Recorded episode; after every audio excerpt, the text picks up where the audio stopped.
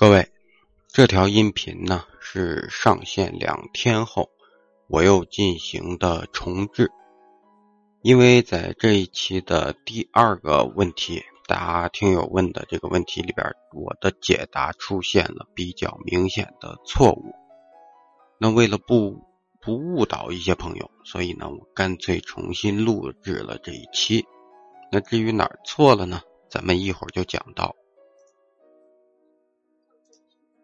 听友 c h u c k h 问，想让我说一下日本哪里的海鲜好，还有几大市场，比如大阪的黑门市场、东京的筑地市场、京都的锦市场等等，能不能做一个比较？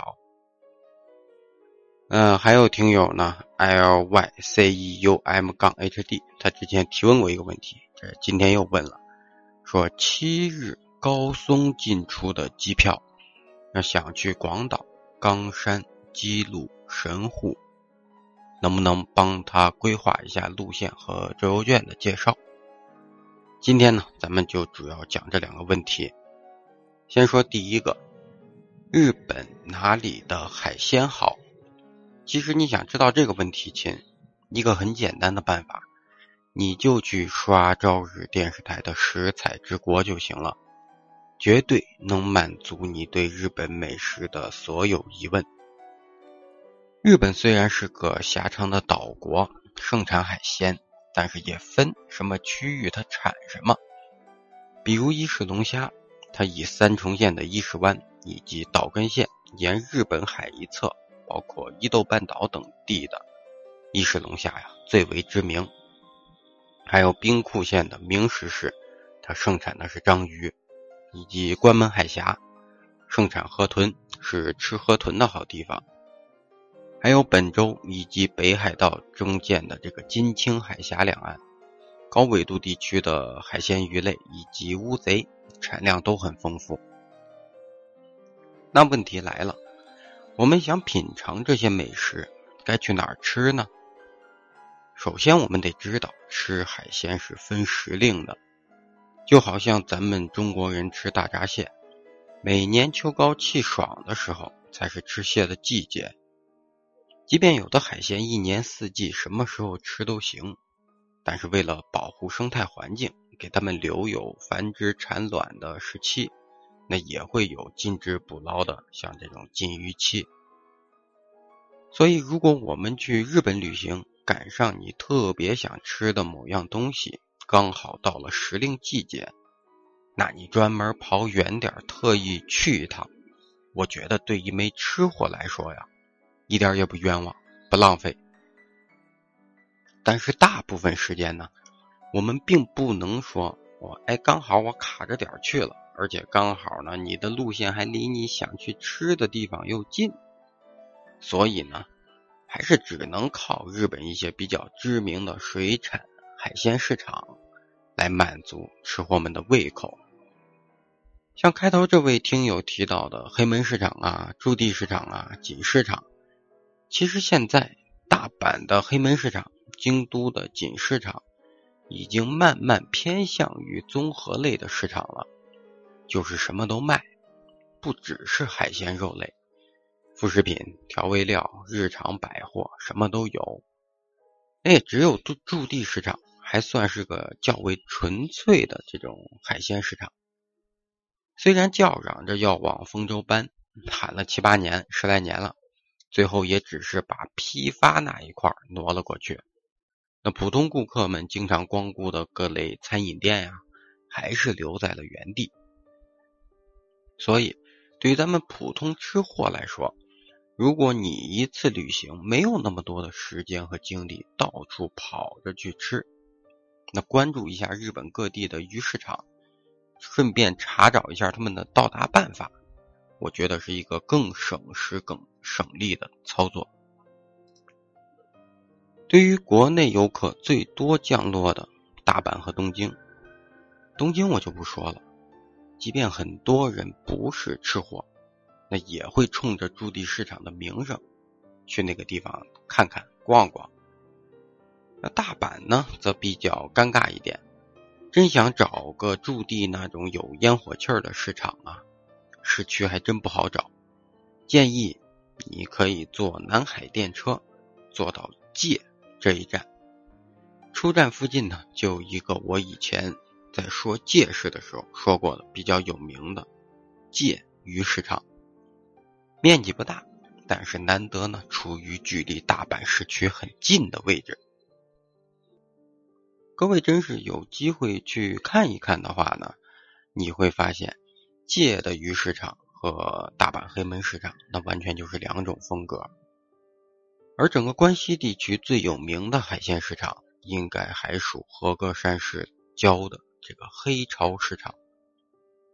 那刚才我说到盛产章鱼的兵库县明石市，那出站步行三分钟呢，你就能走到明石鱼之棚。海鲜市场，那碰上章鱼的捕捞季，你甚至能看到这里啊，家家用这种全自动洗衣机来清洗章鱼，很有意思。此外呢，本州和九州交界的关门海峡，位于本州一侧的下关市，有一个西日本地区很有名的塘户海鲜市场。那本州和北海道交界的这个金青海峡，北海道一侧的函馆昭市。本州一侧的青森，它有什么奥家新鲜市场、古川市场，这都是比较有名的海鲜市场。骏河湾的静港清水鱼市场、招金鱼市场，还有日本海一侧的，你像金泽的静江町市场，还有咱们听友刚回复的说，富山有一个很有名的市场，包括能登半岛最头些的轮岛早市。都是日本比较知名的海鲜市场。其实日本这种海鲜市场啊，很多很多，有大有小，几乎就是每座有点规模的城市都有这种海鲜市场。大的呢，如筑地市场、金泽金江金江町市场那种，就是百十来家店铺；小的呢，像介鱼市场那种更多，不过也就是二三十家。但是不论大小啊。逛着都挺有意思的，而日本的海鲜市场，我觉得最好的一点就是，你不像咱们这儿的海鲜市场，特别是咱们许多内陆地区的省份城市的海鲜市场，它就只是卖，你看到了，哎呀，这个海鲜真好，你想吃，你还得买回家自己想办法做。日本的海鲜市场呢，你看中了，马上就能吃到嘴里。即便是卖给你海鲜的这家店不做，旁边也会有加工的，或者是你根本不用买，就直接有做好现成的给你吃的饭店，省去了很多事儿。这对于不会做饭的小伙伴们来说呀，那简直是福音。OK，和这位听友总结一下，日本的海鲜市场，我认为没有说哪家最好。咱们只能评出来哪家最大。很多海鲜呢，也都是按照捕捞地和产地来划定的。像轮岛早市，又远又不好去，地方也不大，只有小半条街的店家。但人家呢，他就是盛产这个松叶蟹。每年松叶蟹的时令季节，全日本很多人慕名赶去轮岛，大早上冻得冷呵呵的。也要品尝最肥美、刚捕捞上来的螃蟹。所以，对于咱们这些外国旅游吃货来说呀，你既不能保证刚好在某样东西的时令季节到访日本，又不能说到了自己开着车到处乱窜。那最折中的办法，还是到一个地方去看看人家的市场或者海鲜市场。最后呢？以上所提及的这些市场的位置及到达办法，我会在今天的图文介绍中结合着给大家贴出来，以备呢你们今后旅行使用。下面咱们解决第二个问题：七日高松进出的机票，想去广岛、冈山、姬路、神户，帮忙规划一下路线和周游券，并且介绍一下周游券。今天的录音重置，主要是因为这个问题的回答出现了纰漏。西日本的 JR Pass 是不可以在高松车站兑换的。我当时呢也是懒得去核实了，自己觉得既然西日本的 JR Pass 能到高松，那自然也能在高松兑换呗。其实是不可以的。那因为不可以，行程和花费也会有所调整，所以呢，我干脆重新录一遍。下面开始重新回答这个问题哈。非四国，但是你要游览本州的山阳线，这个操作其实没什么问题。唯一有点让人不爽的就是，我们坐车从高松出来，横跨濑户内海到达本州，第一站是冈山。不爽在哪里呢？首先，冈山刚好位于山阳县的中间位置，广岛。在它的西边，而基督神户呢在东边，所以无论你先往哪边去，你都得再折回来，经过冈山再去往另一边，最后还得再返回冈山，坐车回到四国岛那边，再坐飞机走，等于是多浪费了两程折回的坐车时间。不过呢，JR Pass 提前准备上，新干线来回很快。这也不是什么大问题，但是这个 JR Pass 的选择的确稍有点让人纠结。关西地区铁路周游券中符合这个条件的有两张，分别是五日的关西加广岛地区周游券和七日的山阳加山阴地区周游券。这两张券都含从本州坐到高松的这一段差价呢是七日的比五日的要贵上五千七百日元，但是因为你直飞高松，无法兑换西日本的 JR Pass，也就是说高松没法兑换，你到冈山就行了。那等于是高松到冈山这一段你是要单独买票的。理论上五日的关西加广岛地区周游券最为适配这张行程。但是五天能不能走遍你说的这些城市是个问题。其实有一点你仔细算算就知道了。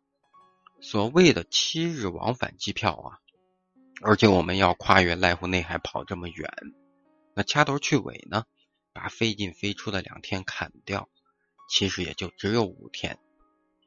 这一五天内能不能游览广岛、冈山、神户、基路这几个地方呢？也没什么不能的，捡主要的逛呗。那也有朋友说，不走回头路的话，你可以考虑坐船呀。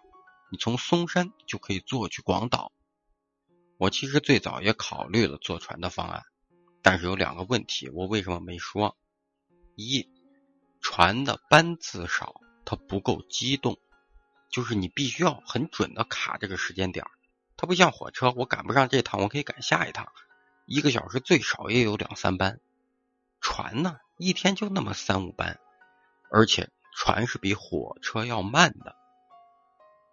最早在我以为高松能换这个西日本 JR Pass 的时候，那我自然不选择坐船啊，我有 JR Pass 干嘛还得再掏钱买船票，对不对？但是现在不能在高松兑换 JR Pass，其实坐船的船票价格。它还是要高于火车票价的，而有的听友呢建议松山坐船去广岛，也是一个选择。但毕竟这位听友人家没有打算去松山，那从高松到松山这一程那就有点浪费了，不是？不过呢，这个音频我既然今天重置了，我要纠正，我就会帮你查清楚，其实坐船是可操作的。你可以直接从高松坐船到神户，再从神户一路游览到广岛，最后再折回冈山坐船回高松。但是呢，这个船它不在高松港坐，它在高松港东边一点的朝日町。这个地方不太好去，从高松港走过去，差不多得走半个小时。离他最近的车站呢是秦电制度线的冲松岛站，那从冲松岛下车，你走过去也得二十分钟。好在高松站前有这个汽船的迎送巴士，就是从高松站 JR 高松站，他你坐这个迎送巴士，直接就给你拉到乘船点了。它就在高松站前的八站台。那船舶的时刻表以及运费以及乘车点和乘船点，我也都贴在了，算是加进来了。今天的图文介绍中，你可以有兴趣的听友啊，可以收藏。这当然不失为一种选择，特别是这个高松到神户的渡轮呢，它虽然慢，它四个小时，但是它有深夜班，就是夜里一点开船，早上五点到。如果是我自己不带娃，我更愿意选择坐这个深夜船，省住宿费啊！你坐一夜就到神户了，而且呢，这个班船呢，深夜船再加两千日元，你还能弄一个单间儿，的确是相当不错的选择，也算是体验了一种不一样的旅行方式嘛，我觉得挺好。其实新干线的话，从冈山出发，无论是向西去广岛，还是向东去神户，所我们所谓的不走回头路，我我经常说不，我不喜欢走回头路。我觉得走回头路至少得是一个小时以上的路程，这才算是浪费走回头路。但其实呢，从冈山去神户还是广岛，新干线都是三十分钟左右，这个车程对咱们中国人来说都不算事儿，还没上下班花时间呢，对不对？而且呢，你有 JR Pass 也不怕花钱，所以说我觉得这个是所谓的不走回头路，可以不用考虑那么多的，只管做就可以了。那具体这四座城市五天怎么逛呢？还怎么安排？我只能说，如果是我，我会怎样走？原因是什么？我不能直接告诉你，你应该这样走啊，那样玩。毕竟咱们每个人的旅行诉求不一样。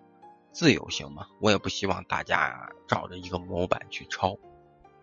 那我假设一下吧，这个七日行程是我的话，我会怎么样？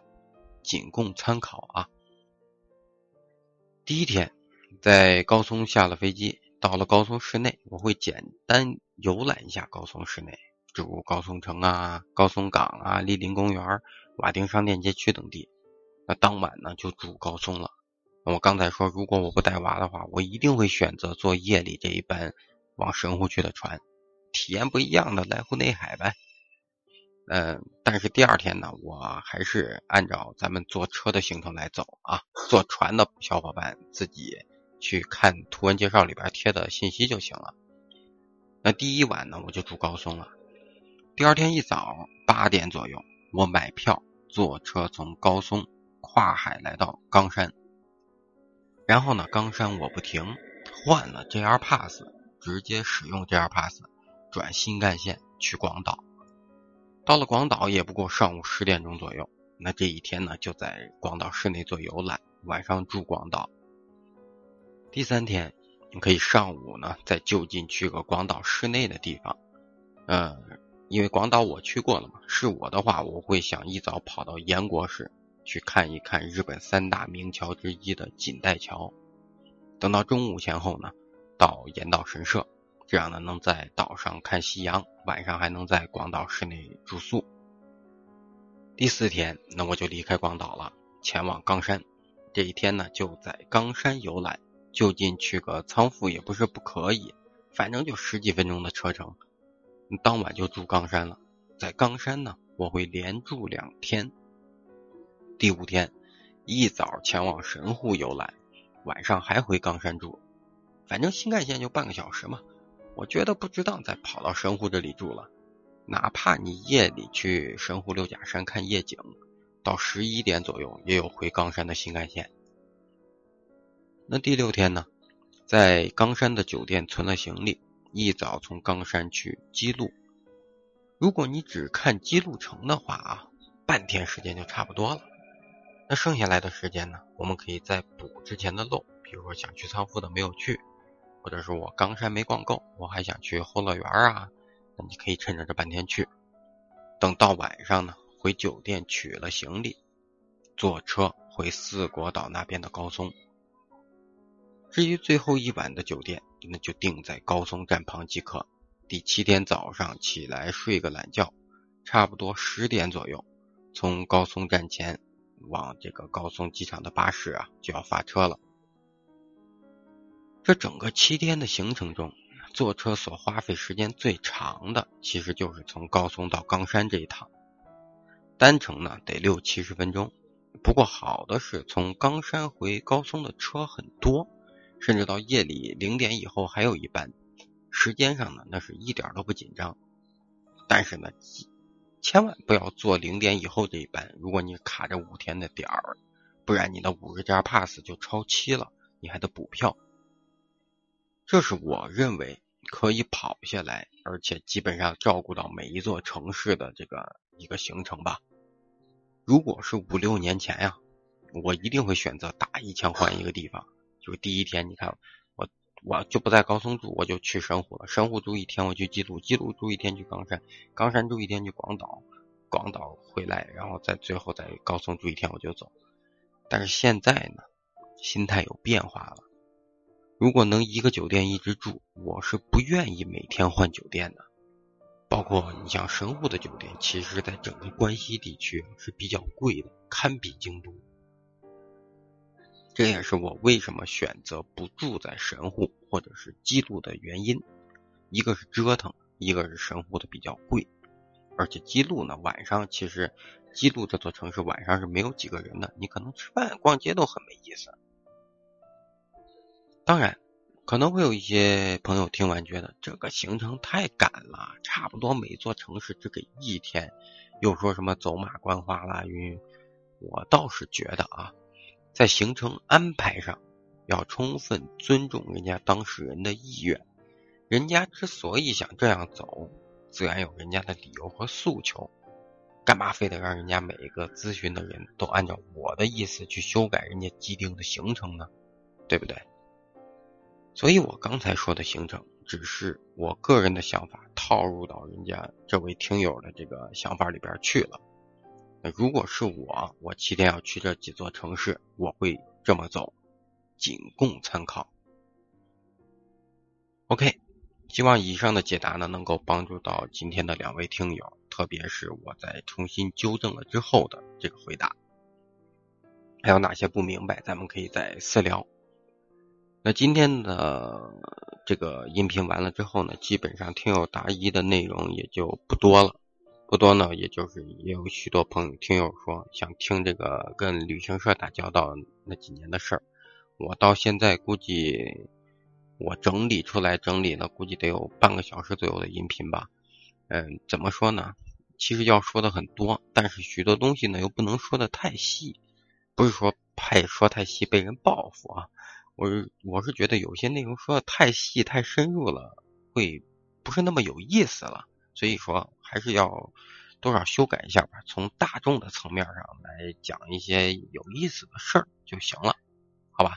那咱们下一期呢，开始说这个和旅行社打交道那几年的一些事情。那如果一期能讲完，那我就讲一期；一期讲不完，我分两期来讲。